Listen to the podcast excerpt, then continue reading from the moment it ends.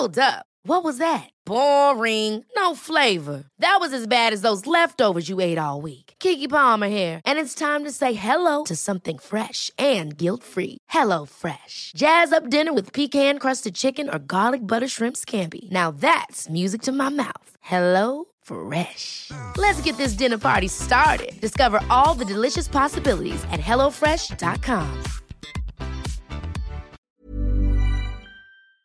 Que nadie nos olvide. Feminicidio de Diana Villafañez, Ciudad de México, 30 de julio 2017. Aún no hay culpables. Yo no sabía que era la muerte, y de pronto, de un momento a otro, todo se nubló. Dejé de sentir. Ahora ya lo sabía. Mi nombre es Diana Elizabeth Villafañez. Y me asesinaron el 30 de julio de 2017, estrangulada con mi propio cinturón. Así acabó mi vida. Fue un feminicidio. Van más de dos años de mi muerte y el caso aún sigue impune. La investigación avanza con desesperante lentitud en medio de negligencias, omisiones y malos tratos. Mi vida, como la de muchos, no fue fácil.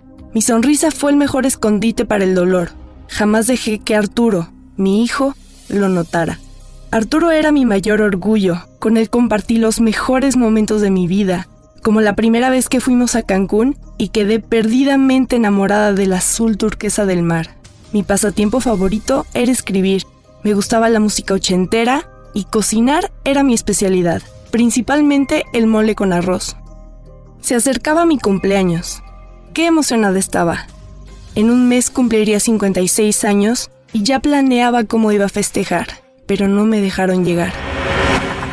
A Diana Villafañez la asesinaron en la madrugada del 30 de julio de 2017. Su cuerpo fue arrojado en la carretera México-Toluca, donde la encontraron al amanecer. Yacía boca abajo con los pies descalzos y un cinturón atado a su cuello. En sus uñas había piel de otra persona y sangre que no era la suya. A su lado se encontró un juego de llaves y un candado que pertenecen a la última persona que vio aquella noche. Pero ella no tenía pertenencias ni nada que la pudiera identificar. Era viernes 28 de julio. Ese día tomé el valor necesario para terminar con mi pareja sentimental después de una larga relación de abusos y violencia física.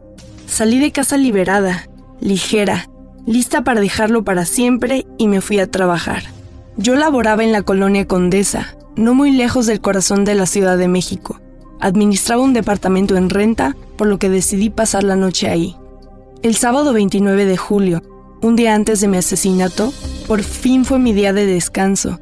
Entonces lo aproveché para hacer unos pendientes por la zona y visitar a algunas personas de la colonia Roma, lugar en el que viví casi toda mi vida. Mi día transcurrió entre las calles de Toluca, Baja California y Cuauhtémoc. Me encontré con gente al anochecer, discutí fuertemente con un hombre que hasta amenazó con matarme. La situación se salía de control. Entonces le pedí a una conocida que me acompañara a casa de otra amistad. Este fue el registro de mi última ubicación con vida, porque para la madrugada del domingo, alguien ya me había asesinado. A Diana la encontraron en la colonia Vista Hermosa de la alcaldía de Coajimalpa. Como no había nada para identificarla, la trasladaron al servicio médico forense como desconocida. Días después, Arturo, su hijo, por fin dio con el paradero de su madre y acudió al Ministerio Público para identificarla y empezar una carpeta de investigación por feminicidio. El caso ha estado plagado de irregularidades y negligencias, denuncia Arturo, quien se ha involucrado de lleno en la investigación al ver que las autoridades no hacen bien su trabajo. Entre las fallas que han tenido las instituciones involucradas fue la filtración de las fotografías de Diana en la morgue a medios de nota roja, el maltrato y humillación a testigos clave, así como la falta de disponibilidad de los ministerios públicos para atender el caso. Arturo Irabien Villafañez comparte la pesadilla que ha sido la investigación sobre el feminicidio de su madre.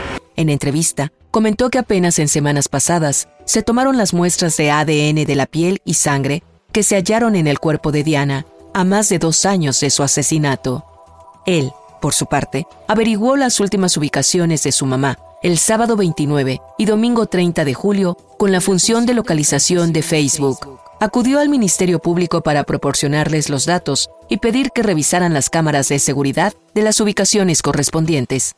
Pero las autoridades desacreditaron la información, pues no creían en él ni en la función de Facebook.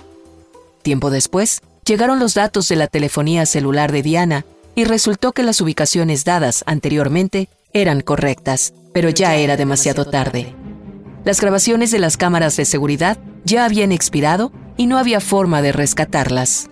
El caso de Diana avanza con desesperante lentitud, y no fue hasta que la Comisión de Derechos Humanos de la Ciudad de México incluyó el feminicidio en una de sus recomendaciones para que las autoridades comenzaran a tomar medidas en el asunto.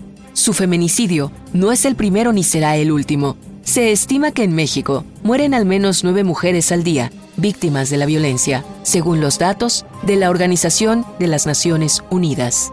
Y de acuerdo con el Secretariado Ejecutivo del Sistema Nacional de Seguridad Pública, una mujer ha sido asesinada cada dos horas y media en este 2019. Que nadie nos olvide. El Heraldo Media Group.